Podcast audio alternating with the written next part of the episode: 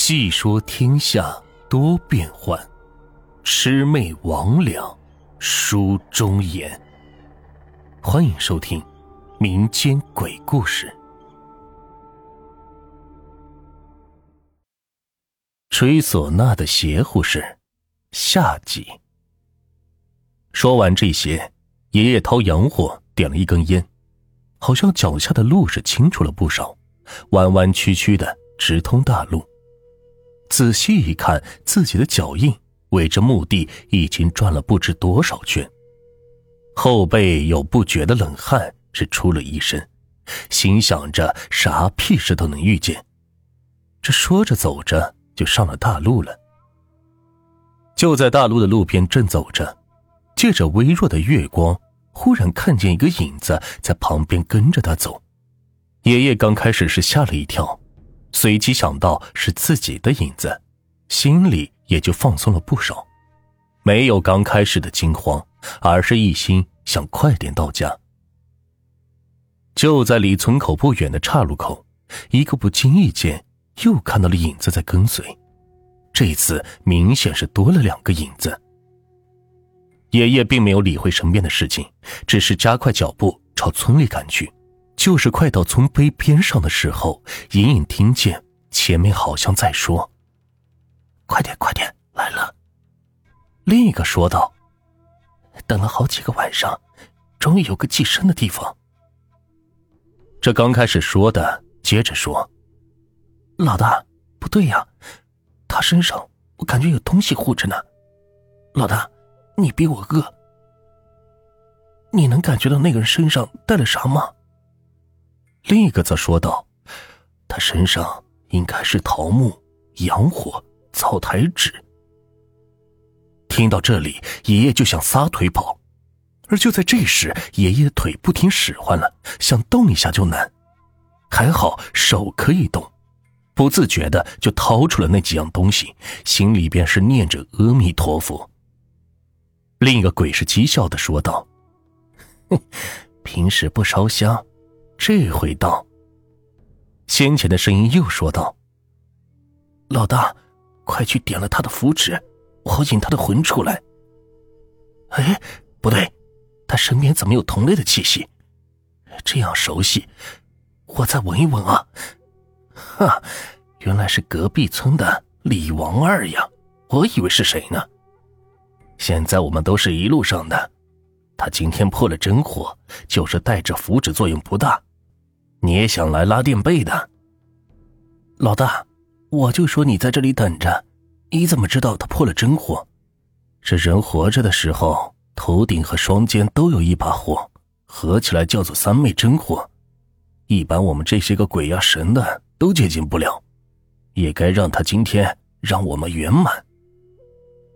传说鬼说的圆满，就是吸够九个活人的魂，才有一次转生的机会。这几天我都在跟着他，一直没有机会下手。昨天上午他去给人家办了喜事，沾了人家的喜气，三味真火烧得更旺。本来没有机会下手，他今天下午又去给人家办白事，身上喜气和戾气相冲，三味真火本来烧得很旺，这戾气一冲，就好像烧的好好的火上面给他浇了一盆水，虽然没有灭掉。已经不像平常那样旺了。这个时候，一个女的声音传来：“求求大哥放了他吧，他还要回去照看我的小孩呀！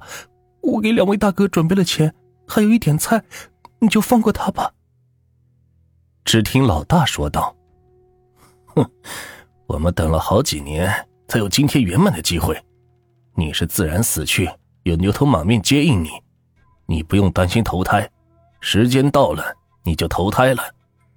我哥俩是幽魂，不害人，怎么有圆满的机会？你要是乖乖的回去，我就不难为你；要是你再捣乱，我就吃了你。先前的声音说：“你不是也是趁着今天他的三味真火不旺，才缠着他给你看看小孩，照顾一下？我和我老大也是趁着他今天的火不旺，想要他的魂而已。”虽然结果不一样，但是都是有求于他。老大，别浪费时间了，过一会儿天都亮了。求求你了，大哥，我家小孩孤苦伶仃，我给你做牛做马，你就可怜可怜我的孩子吧。滚一边去！爷爷听到这时，知道要动手了，可恨的是自己的腿还是不能动。正在着急着怎么办的时候，听到后面一个苍老的声音对爷爷说：“你把桃木围着你画个圈，然后插在双腿之间的地上。”灶台纸分成三份，每份放在头上，双肩各一份点着。洋火记得三根一起画着，但是只能点一张，速度要快。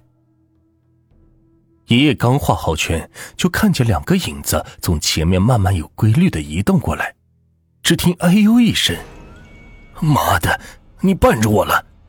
哎，怎么他身上套着金光圈？刚才都没有。就在这时，爷爷点燃了头上的灶台纸，随后肩膀上的纸也是着了起来。就听见：“快跑！这是个行家，差点着了他的道！老大，老大，等等我呀！”爷爷这时一转身，一下子就跪在地上，说道：“谢谢菩萨保佑，不知道你是哪路神仙救我，我回去给你烧香膜拜。”那个苍老的声音从遥远的地方。传到耳边，到时候你自己就知道了。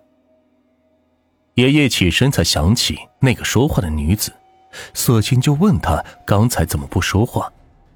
只听那女子的声音传来：“我们鬼步呢。”接下来，爷爷就什么都听不见了。忽然一声鸡鸣，吵醒了寂寞的大地，爷爷打了一个激灵。一翻身，才发现刚才怎么睡在村口，才知道自己是做了一个梦。翻身爬起来的时候，被什么东西硌疼了，借着微弱的光线一看，地上插着出门时的桃木。仔细一看，自己怎么躺在一个圈里，身边还散落着用过的洋火头头。后来爷爷去了邻村，找了女的那户人家，还真有那么一户人家。听村里人说，这个小孩子很可怜，母亲死了以后，父亲跑了，一个小孩住在破院子里，靠村里的施舍维持活命，饥一顿是饱一顿的。爷爷后来是接走了那个孩子，把他送给了我们村没有孩子的老张头，老张头也因为这事没事就请我爷爷喝酒呢。对了，当爷爷走进他家里时，看到主屋门上。贴了一种钟馗画像，感觉是那么的亲切。现在那个小孩都有孩子了，听说他们日子过得还说得过去。